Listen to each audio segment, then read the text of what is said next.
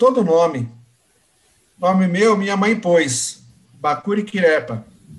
Breó, Peró também. Pai meu me levou para o missionário. Batizou, batizou. Nome de Tonico. Bonito, será? Antônio de Jesus. Depois me chamavam de Macuncoso. Nome era de um sítio que era de outro dono. É, um sítio que chamam de Macuncoso. Agora, tenho nome nenhum, não careço. Nhonhuan Guedes me chamava de Tonho Tigreiro. Nhonhuan Guedes me trouxe para aqui. Eu, Nhum, sozinho. Não devia. Agora tenho nome mais não. Salve, salve! Este é o Ao Pé da Letra, o seu podcast de literatura, psicanálise e espiritualidades. Eu sou o Marson Guedes. Eu sou o Ed Rocha. E hoje o Ed Rocha vai falar sobre suas. Sobre, a... sobre o que mesmo? Sobre, sobre o... esquisitice que eu coloquei no comecinho do nosso podcast de verdade para dar uma provocada no ouvido do nosso caro ouvinte. É um conto do Guimarães Rosa chamado Meu Tio, o Iauaretê. Eu não sei se você sabe, Márcio, mas meu tio Iauaretê está fazendo aniversário. Um número redondo. O tio? Tio. O tio está fazendo tio. 60 anos. 60 anos? 60 anos, sim, sim, sim, sim. É, ele foi publicado a primeira vez em março de 1961 numa revista, uma revista chamada Senhor, se não me engano, uma revista carioca. É, e aí a gente já falou do Dom Lalanão, uma outra novela do Guimarães Rosa, que eu estudei bastante. A gente vai falar um pouco dessa, desse conto, que hoje você encontra num volume dele chamado Estas Histórias. É um volume de narrativas que foi publicado póstumamente. Guimarães Rosa morreu em 67, esse livro, se não me engano, foi publicado em 68. Já estava preparando o livro, mas infelizmente morreu antes de publicá-lo. E essa maluquice que eu li no começo é justamente um pedacinho dessa história que fala da apresentação do protagonista eu vou contar um resuminho do que, é que isso acontece é, nessa história. É assim, tá lá um forasteiro no meio do mato, meio perdido, já está quase anoitecendo, e ele vislumbra lá adiante uma luzinha e é um descobre que é uma cabana. Alguém acendeu um foguinho lá na cabana e ele está meio perdido, precisando de abrigo, corre lá para essa cabana. Chegando lá, ele encontra esse cidadão que acolhe ele, não, vem cá, traz essas coisas aqui para dentro, deixa seu cavalo aí fora. E aí eles começam a travar um diálogo. Só que não é um diálogo qualquer, é um diálogo que a gente chama de diálogo oculto. Que diabo é isso? Diálogo oculto é quando você tem duas pessoas falando, mas você só tem registrado a voz de uma das pessoas. O interlocutor ele está sempre suposto. Ele, você só sabe, você só consegue é, inferir o que ele está falando, né? Aí esse cidadão começa a conversar com esse estrangeiro e começa a contar a história dele. E o conto é basicamente isso. É o Tonho Tigreiro contando a história dele, de que ele foi contratado por um cidadão para morar ali naquela cabana e basicamente matar onça. O trabalho dele era desonçar o sertão. Provavelmente esse cidadão devia ter aí algum empreendimento, devia ser um fazendeiro, criador de gado, sei lá o quê, e as onças estavam lá para atrapalhar, e esse cara tinha uma habilidade para matar onça, foi contratado. E aí ele vai contando o seguinte, que ele já matou muita onça, de todo jeito, de todo tipo, usando zagaia, usando revólver, o escambau, só que agora ele não mata mais. Ele mudou de vida. Por quê? Porque ele diz que onça é parente dele. E que história é essa? A história é a seguinte: ele é filho de uma índia com um branco. Um branco vaqueiro, que é quem leva ele para o missionário para ser batizado de Antônio de Jesus, e uma mãe bugra, que ele fala que é da etnia Tacunapewa. E, e a mãe sempre cuidou muito bem dele, tratou muito bem dele, tinha muito carinho por ele, ele tem as melhores recordações da mãe dele, e ele vivia dizendo para ele, Tonho Tigreiro, que ele era parente, ele era descendente da onça. Na verdade, ele está fazendo aqui uma referência ao antepassado mítico dessa etnia?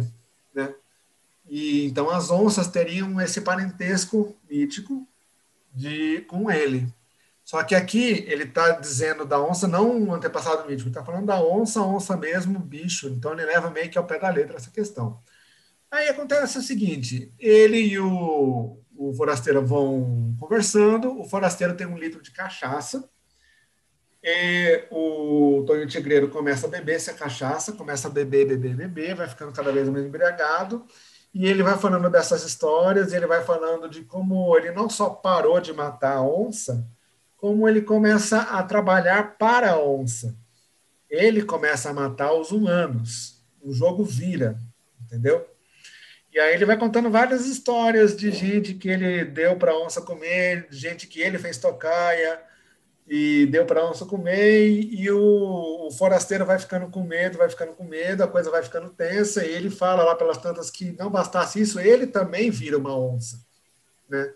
Ele usa o verbo onçar. Então tem uma hora aqui que ele vai contar como é que é o processo dele, como é que ele faz para virar onça. E o forasteiro vai ficando com medo, e o cara bêbado tem uma hora lá no finalzinho, que no final ele já tá, não está mais falando, ele está rosnando. E esse forasteiro estava o tempo todo ali com a mão no revólver, põe a mão no revólver, não põe a mão no revólver, ele acaba no final, vou dar o grande spoiler, que é ele prega fogo no Tonho Tigreiro. Né? Esse conto, que tem aí umas 30 páginas, é basicamente isso. Agora, eu me lembro que um dos ganchos que a gente pode fazer, considerando a nossa última conversa que a gente falou do Primo Leve, né? Eu me lembro que o Marson estava ali tecendo os maiores elogios à clareza do texto do Primo Leve, né? E a gente falou muito de como é difícil uma pessoa ter passado por tudo aquilo que ele passou e ainda conseguir é, trazer para o papel e para o livro um texto com tanta clareza, um texto que não perde nunca a qualidade, que você entende a coisa toda de, de bate-pronto, né? No meu tio Iauaretém, no Guimarães Rosa, né, é, até, é até esquisito fazer esse paralelo, mas é uma coisa muito diferente. O texto do Guimarães Rosa, ele bota uma série de obstáculos para o leitor, né? É, o Marson leu, depois ele pode dar a, a, a opinião dele. Mas é, então, eu já tenho uma opinião. Não, não, não, não, não, é, favor, minha, não é uma opinião, é uma pergunta. É, ah. Você vê um paralelo entre aquilo que você mencionou no Dão Lalalão, é, ou do Buriti a respeito ah, de elementos indígenas? Também ah, aparece nesse texto, né? Não, esse texto é, é o texto para falar de questões indígenas, né? Na verdade, então explica um pouquinho, explica um pouco melhor isso aí. Sim, pode deixar. As coisas indígenas do Buriti a gente ainda vai falar, mas aqui começa no título, certo? Você sabe o que, que quer dizer Iauareté? Sei não. Não? Mas você desconfia. Eu desconfio que é um tipo de onça. Você desconfia que é um tipo de onça, sim, exatamente. A resposta está quase completamente certa. Uh, Yauar, que é muito próximo de jaguar, quer dizer jaguar, onça. ET quer dizer verdadeiro. É a onça verdadeira. A onça verdadeira para ele é a onça pintada, porque tem vários tipos de onça, certo? Tem a onça parda, tem a onça preta, mas aqui é a onça pintada, que é o parente dele. Yauar ET. Uh, o, eh, a questão aqui é o seguinte: uh, o tempo todo ele vai jogar palavras de origem tupi, o tempo todo. Então, é, você vai tropeçando, quase que literalmente, porque você olha para aquelas palavras e não sabe o que elas significam. E aí, o que, que você faz? Você entra em desespero? Não! Você vai lá a biblioteca. Você entra em desespero, eu nunca vou conseguir entender isso. Exatamente. Aí você dorme, do, do, dia você acorda melhor e fala, eu vou conseguir. Yes, isso. I can. yes, I can. Aí, assim, eu não sei como é que está hoje em dia a internet. A internet, você sabe que você acha de tudo um pouco, certo? Inclusive que você não precisa. Mas deve ter alguma, algum, alguma coisa disponível na internet falando dessas dessas palavras tupi que tem aqui no meio do texto. Se você não tiver essa paciência, tem um livro chamado Léxico de Guimarães Rosa. uma pesquisadora da USP que fez, escreveu uma espécie de mini dicionário, e ela é, faz uma peneira em toda a obra do Guimarães Rosa, e ela te ajuda bastante a achar quase tudo dessas palavras encrencadas que ele bota nesse e em outros textos da, da obra dele, certo? Então, isso ajuda bastante. Uh, uma coisa que é curiosa, eu não sei, você não leu Grande Sertão Veredas, né, Márcio? Não, ainda não. Ainda não, tá, mas está na eu tô lista, lendo, né? Eu estou lendo o Miguelinho. Ah, tá lendo o Miguelinho, certo. Mas você sabe que tem uma coisa que é, é, é semelhante no meu tio Iauaretê, e é no, no Grande Sertão Veredas, que é justamente isso que eu falei lá no comecinho, que é o tal do diálogo oculto. O Grande Sertão Veredas, que foi publicado em 56, ela é o tempo todo a fala do Riobaldo e ele conversando com um doutor da cidade que você nunca sabe o que fala, não sabe direito quem é, mas ele está lá, porque você vai supondo, né, inferindo as participações dele. E no, no meu tio ele volta a usar esse expediente, esse, essa forma de organizar a narrativa. Outra coisa curiosa, o Riobaldo, do Grande Sertão Veredas, ele tem as melhores lembranças da mãe e ele tem uma, uma coisa contra o pai, ele tem uma, uma rusga, vamos dizer assim, contra o pai. Mesma coisa no meu tio Yawaretê, ele tem as melhores recordações dessa mãe, que é a Bugra, e ele chama o pai dele aqui de homem ignorante, né? que é um vaqueiro ignorante. É, não sei exatamente para que serve esse paralelo, mas é interessante de fazer. Assim, será que tem alguma coisa edípica, tem alguma coisa mal resolvida desse cidadão, desse narrador com essa questão familiar? Não sei. É, mas, mas tem acho... uma, mas eu acho que tem uma coisa que pode ser mencionado do ponto de vista de um escritor, que é assim, você pode ser um cara muito criativo quando você escreve, né? Escrever muito bem sobre assuntos diferentes e tal. Mas alguns assuntos sempre voltam. Alguns assuntos Sim. sempre voltam, não importa. E você precisa escrever, é como se o cara precisasse escrever, trazer à tona aquele assunto, entendeu? Então, por mais que, que, o, que o Rosa seja esse, esse desbunde de, de criatividade nas palavras e tudo, algo parece que algumas coisas ele volta sempre, né? Sim, então, eu, acho eu, eu alguns... diria isso, cara. Sim, não, eu acho que assim, tem alguns temas que são recorrentes né? Esse é um deles, esse é um deles. Mas uma coisa que eu acho que é interessante, cara, que é uh, se você pega de novo, né, fazendo aí uma comparação desse texto com outros textos do Guimarães Rosa, a figura do vaqueiro, do sertanejo, do homem que lida com a terra e sobretudo com essa questão do gado, que faz as viagens para levar o gado de uma cidade pequena até a cidade grande para embarcar para o trem, esse, essa é uma figura central na literatura do Guimarães Rosa, o vaqueiro, o sertanejo por excelência. E, de alguma forma, assim, ele mergulha no universo desse homem sertanejo, das suas tradições, das suas histórias, e aí estuda a fundo a cultura desse homem, as tradições, as músicas, as crenças, né? como é que ele entende o mundo, a vida, o amor. Então, assim, um dos grandes personagens de toda a obra do Guimarães Rosa é esse vaqueiro, esse sertanejo. Aqui, o sertanejo ele é visto de uma perspectiva completamente diferente. Aqui ele é visto pelo avesso. Aqui ele é taxado de homem ignorante. É, a perspectiva é a perspectiva de um cara que está alijado da sociedade, está lá vivendo isolado no meio do mato, e nessa divisão, nesse conflito de, de, de mundos, né? Esse mundo ao qual ele acabou aderindo, que é justamente o mundo do branco, que está lá para matar a onça, e esse conflito da história dele, que tem a ver com essa questão afetiva dele com a mãe e com essa etnia da qual ele se perdeu, né? Então, assim, aqui o vaqueiro, o sertanejo, ele é meio que o vilão da história, né? Ou ele é visto de uma perspectiva que ela é completamente desfavorável, né? Porque você imagina, se você é vaqueiro, se você cria gado, você quer ter lucro, você quer que o seu negócio vá para frente. E o que que, que que dificulta o negócio? Uma das coisas que dificulta o negócio? Onça.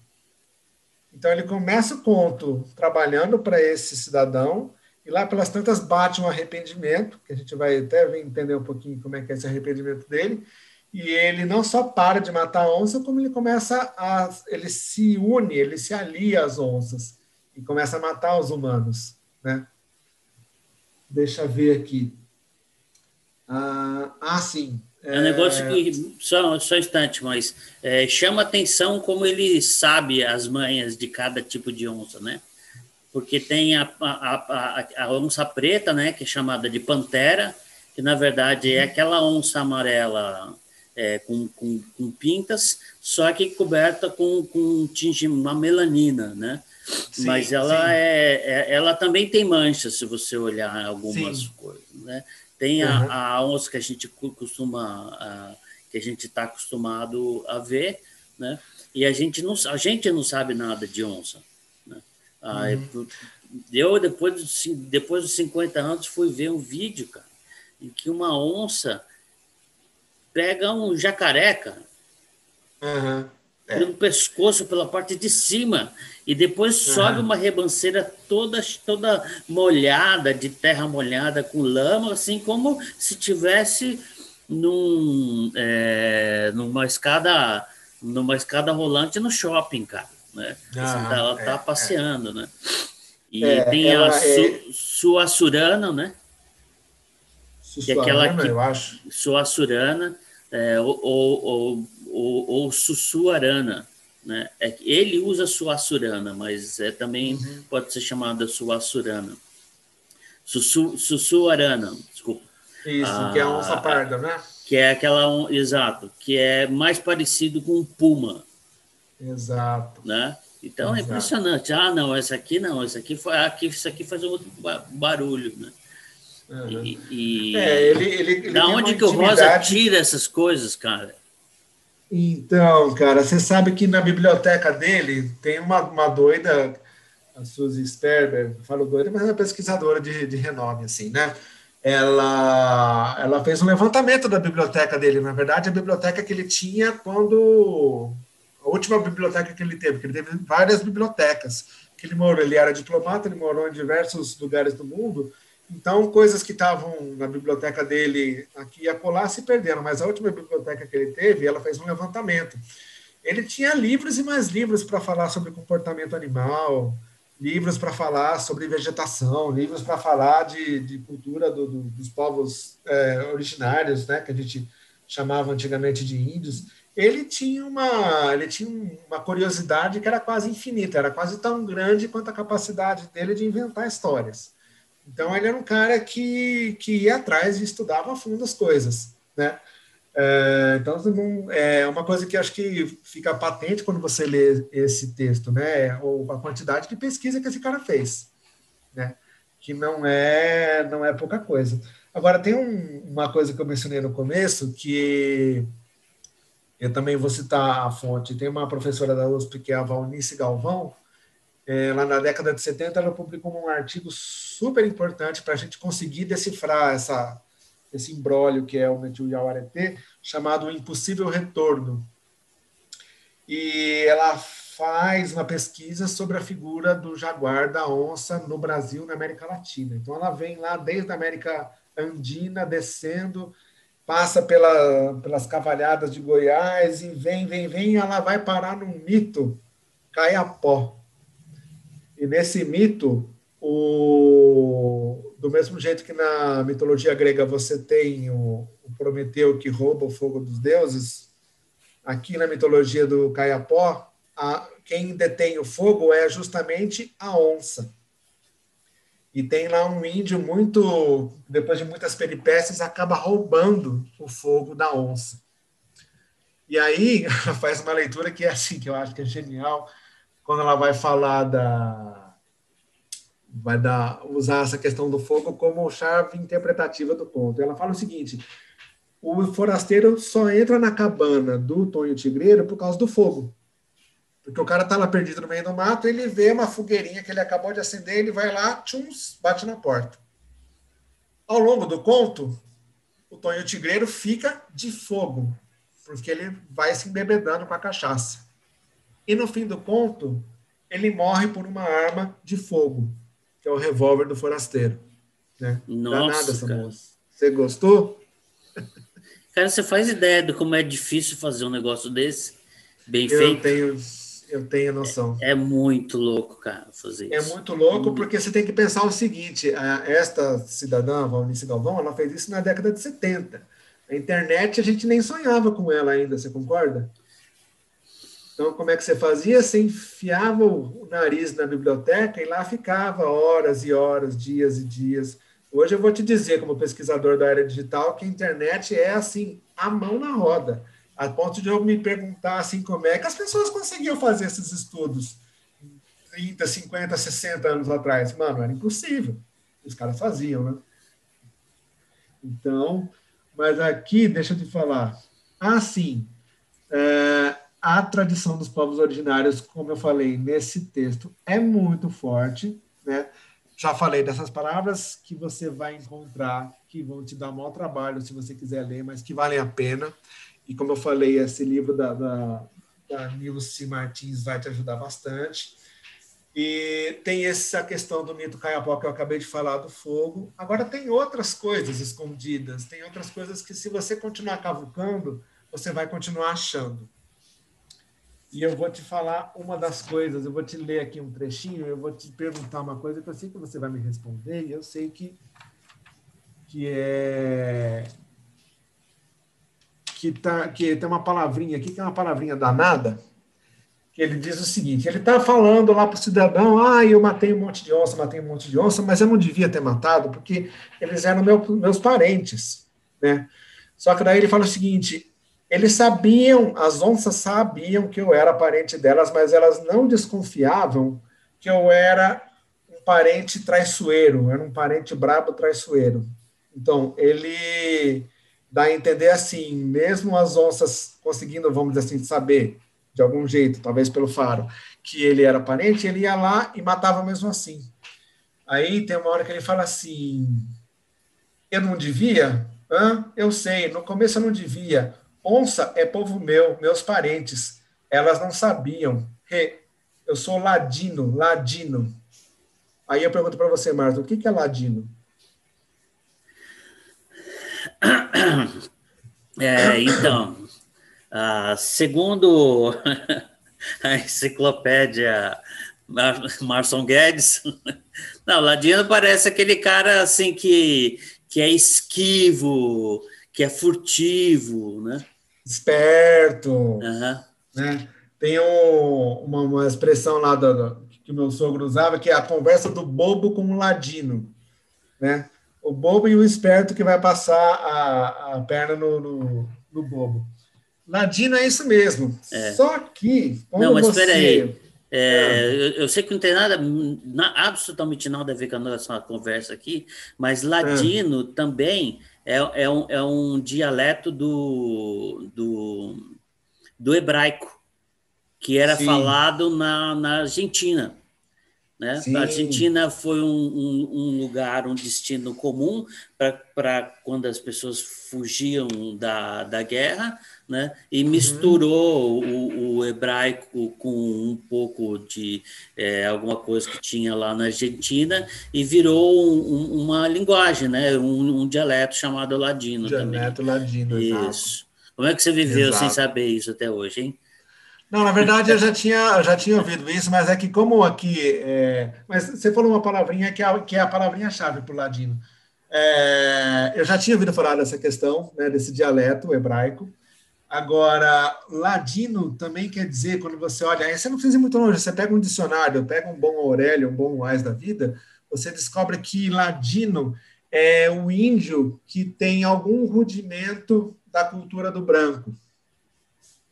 É aquele índio que já aprendeu a falar um pouco de, de, português ou de espanhol e que já tem alguns rudimentos do modo de vida do branco, né?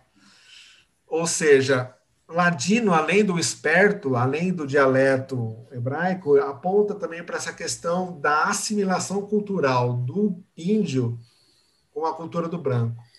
E aí, se você cavuca um pouco mais, você vai chegar numa, num livro é, de uma cidadã que em 92 ganhou o Prêmio Nobel da Paz, chamada Rigoberta Menchú. Ela é uma indígena da etnia Quiché Maia, acho que da Guatemala, e teve uma repórter francesa que fez uma entrevista, uma longa entrevista com ela, depois colheu os depoimentos e publicou o livro, que é a história de vida da, da, dessa, dessa mulher, da Rigoberta. E lá, ladino é nada mais do que o índio, que é mestiço, que é a mistura do índio com o espanhol, que sabe falar a língua tanto de um quanto de outro, mas que se utiliza desta, dessa via de mão dupla para explorar o índio, que é o que o cara aqui faz no conto. Ele é justamente um cara que se utiliza do parentesco para ladinamente enganar o próprio povo. Meu, isso é o próprio publicano no Novo Testamento, né? É o próprio quê? Desculpa. É, publicano. Publicano, publicano, publicano era o, o, cara que é, era judeu, ele, ele era israelita, então, portanto, ele falava é, o, o, o, que eles falavam, não hebraico, porque provavelmente o hebraico já tinha morrido como língua falada naquela, na época de Jesus, por exemplo. Então, falava provavelmente aramaico e falava latim, que é, que é a língua do, do, do, do, do, do conquistador, né, que é Roma. Uhum, é exatamente uhum. a mesma coisa, ele faz... Pois, é, é, hein? Nossa, a gente está é, indo né? longe, hein, meu? É, a gente está indo longe, pois é, mas isso é uma coisa que, assim, é, por modéstas favas, eu até agora não vi ninguém falar isso, entendeu? essa coisa do ladino, eu, a primeira vez que li, e outras tantas vezes que li, eu parei nessa coisa do ser o esperto, dissimulado, etc, etc. Agora, essa questão da assimilação cultural e de utilizar a cultura do povo para explorar o povo como se fosse um espanhol, né, ou um colonizador, no caso, eu acho que isso é muito louco, cara. Eu achei muito bacana isso, porque dá uma dimensão desse conflito, mais uma, uma divisão, mais uma, uma dimensão da, da, do conflito desse, desse cidadão aqui no texto. Agora, uma outra coisa que eu queria falar, ah, que eu não falei no meu resuminho, que é super importante, pare tudo, veja bem. Eu falei lá que ele parava de matar onça, certo? Ele matou, matou, matou um monte de onças, bateu um arrependimento, e aí ele mudou de vida. E ele tem uma motivação amorosa. Sim, senhores. É, sim, senhores. Ele se apaixona por uma onça. Essa onça se chama Maria Maria. E uma das cenas que é assim, é ao mesmo tempo uma das mais bonitas e ao mesmo tempo uma das mais bizarras, é o encontro amoroso do Tonho Tigreira com a Maria Maria. Porque você imagina um casal que se encontra ali, aquela coisa idílica no meio da floresta, os dois deitados na relva, olhando florzinhas e olhando para o céu, fazendo juras de amor. É quase isso, só que é ele e uma onça. Então, assim, é, se você até agora não se interessou por esse conto, meu amigo, eu, eu vou te falar assim, leia para você chegar nessa cena. Nessa cena. Depois, você, cena é depois você decide o que vai fazer. Depois, se você quiser jogar o, o, livro no lixo, na fogueira, você fica à vontade. Agora, o que eu achei mais interessante, e aí também depois né, de, de estar ali remoendo esse texto, já quase a ponto de ficar com raiva dele, é o seguinte, cara. Ele fala dessa mudança de vida no seguinte contexto, e, e, fala da Maria Maria, porque ele fala o seguinte, ó, ó, a primeira que eu vi e não matei foi Maria Maria. Quer dizer, tem uma mudança na vida do cidadão aí, porque até então ele via a onça, ia lá, pum, matava, certo? Mas a primeira que eu vi e não matei foi Maria Maria. Maria Maria. Antes, no, no parágrafo acima desse encontro, ele conta justamente um, uma caçada na qual ele quase morreu. Porque os companheiros miram a arma, dão um tiro, erra o tiro e a onça vem para o meio deles e começa a matar os companheiros. Abre o peito de um, arranca metade do rosto de outro. É aquela sanguinolência, é aquela carnificina. E aí a onça vai para cima dele, do Tonho Tigreiro, e arranca um pedaço do peito dele, arranca, segundo ele, um dos mamilos dele e no meio daquela confusão, naquele, no meio daquele ataque furioso, ele, o texto diz assim: riscou esta cruz em minha testa, rasgou minha perna. Como é que você acha que no meio de um ataque de onça, a, a criatura tem a manha de riscar uma cruz na testa do cidadão? Não é muito louco isso? Porque não é assim que eu levei uma unhada na cara e fiquei com a, a marca de unha de fora a fora. Riscou esta cruz em minha testa. Aqui, a viagem é a seguinte, pelo menos eu, eu vislumbrei da seguinte forma, porque assim, é, aí ele vai continuando a, a, a cena e ele, a onça vem para cima dele, ele mete lá um monte de facada, aí ela fala assim, morreu agarrada comigo das facadas que já tinham dado, derramou o sangue todo. Manhuaçá de onça, manhuaçá é chuva de sangue tinha babado em minha cabeça, cabelo meu ficou fedendo aquela caatinga muitos dias, muitos dias. Ou seja, a onça morreu em cima dele, sangrou todo em cima dele, ficou com aquela caatinga muitos dias, muitos dias. E ele já vinha num processo de, de sacar que não estava certo fazer aquilo, né, com o povo dele. E aí, esta bendita onça que risca a cruz na testa dele lembra muito o sinal de batismo, certo? Batismo de sangue. Batismo de sangue, literalmente de literalmente. sangue, não é metáfora, não é metáfora, não é pregação, é um bicho que morre em cima dele, que derruba o sangue em cima dele, faz a cruz na testa, e aí, coincidentemente, a cena seguinte é a primeira que eu vi, não matei, foi Maria Maria. E o encontro belo e formoso dos dois na relva ali daquele matagal. É ou não é genial? Fala para mim. Pois é, meu amigo. Pois é. A última coisa que eu queria falar, acho que a gente já falou bastante coisa, eu estou ficando com sede, acabou minha água, é, é a transformação. É sério, sério, é sério. A transformação do cidadão. Ele fala, tem um, um trecho que é genial, que é assim, ó. De noite eu fiquei mexendo, sem nada não, mexendo por mexer, dormir não podia, não que começa, que não acaba. Sabia não? Como é que é? Não. Fiquei com a vontade, vontade doida de virar onça. Eu, eu, onça grande. Sair de onça no escurinho da madrugada. Tava urrando calado dentro de, dentro de em mim. Eu tava com as unhas, tinha soroca sem dono, de jaguareté pinima que eu matei. Sai para lá. Cheiro dela ainda estava forte. Deitei no chão e, Frio, frio, frio. Frio vai saindo de todo o mato em roda, saindo da parte do rancho. Eu arrupeio, frio que nem que não tem outro, frio nenhum tanto assim, que eu podia tremer de despedaçar.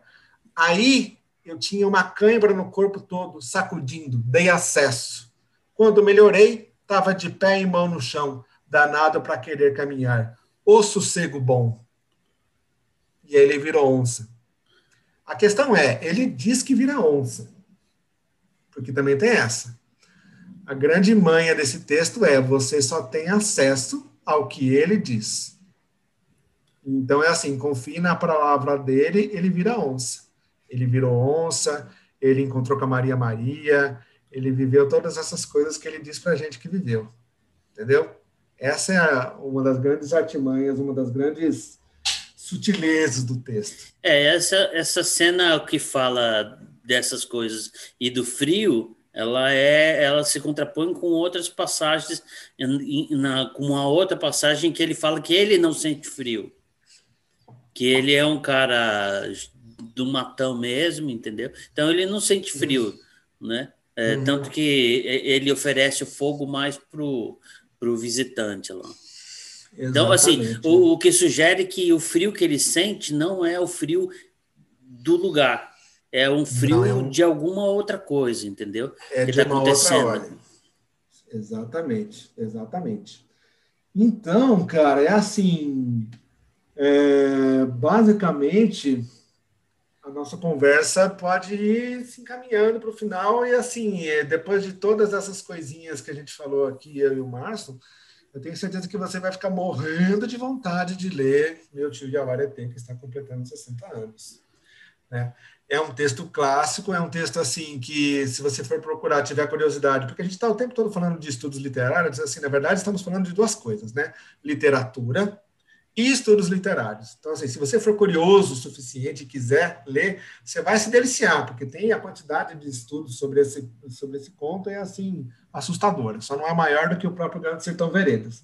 Mas é basicamente isso, é para você ter uma noção da importância da cultura dos povos originários na obra do Guimarães Rosa. Esse texto é único, esse texto é sensacional, e para você ter uma noção do, do quanto o, o, Rosa devia para essa, essa tradição, que obviamente aqui ele mistura, como você viu, tem uma referência ao cristianismo, tem outras referências à questão da religiosidade, é, que vem lá desde os colonos, dos colonos e dos primeiros jesuítas no meio dos índios, mas aqui o índio é a figura central do texto e em toda a sua riqueza, e acho que ainda tem muita coisa para a gente descobrir no meio dessa mata cerrada que é o texto do Guimarães Rosa. Você quer falar mais alguma coisa, Marson? Oh, eu acho que. Oh, bom podcast hoje, hein, cara? Os eu outros também, rendeu, né? Os outros também são, cara, mas esse também é. Entendeu? Então, bom, assim, é. a gente conseguiu é, é, manter a, a, tradição, né? Sim, de senhor. fazer uma coisa que vale a pena. Lembrando que a gente está querendo que você aprenda e que você é, se tenha vontade de ler, né? Ah, se a gente conseguir que você tenha vontade de ler esses textos ou esses autores que a gente menciona, já será um, uma coisa muito, muito legal. Eu só quero dizer para você que você tem um e-mail para entrar em, em, contato com a gente, se você quiser, que é ao pé da letra, tudo junto, né? 2050. Ao pé da letra, 2050. Por que 2050? Porque a gente fez umas contas e descobriu que 2050 a gente vai perder, vai ficar sem assunto. Né? Então, Isso, até lá, está ah, tá tudo certo. Então, é, o, o, e-mail, se você quiser falar com a gente, é ao pé da letra 2050, arroba gmail.com. Fácil de gravar, tá bom? E você também vai, pode olhar outros dados de contato e outras informações na nossa página do Facebook, que é Procura ao Pé da Letra e com, os, com o nosso sobrenome, que é Literatura psicanálise e espiritualidades. Ok? Eu acho que tá bom por hoje, né? Eu acho que deu, né? É. Agora as pessoas vão alucinadamente nas livrarias comprar esse livro e ler esse Vai ser aquela coisa, aquela histeria coletiva. Aquela histeria coletiva. Feito onças, é. feito onças famintas em cima da casa. Rosa Revival. Rosa Revival, exatamente. Beleza. Beleza, então, um abraço. Um abraço para vocês e a gente se ouve semana que vem. Até. Um abraço.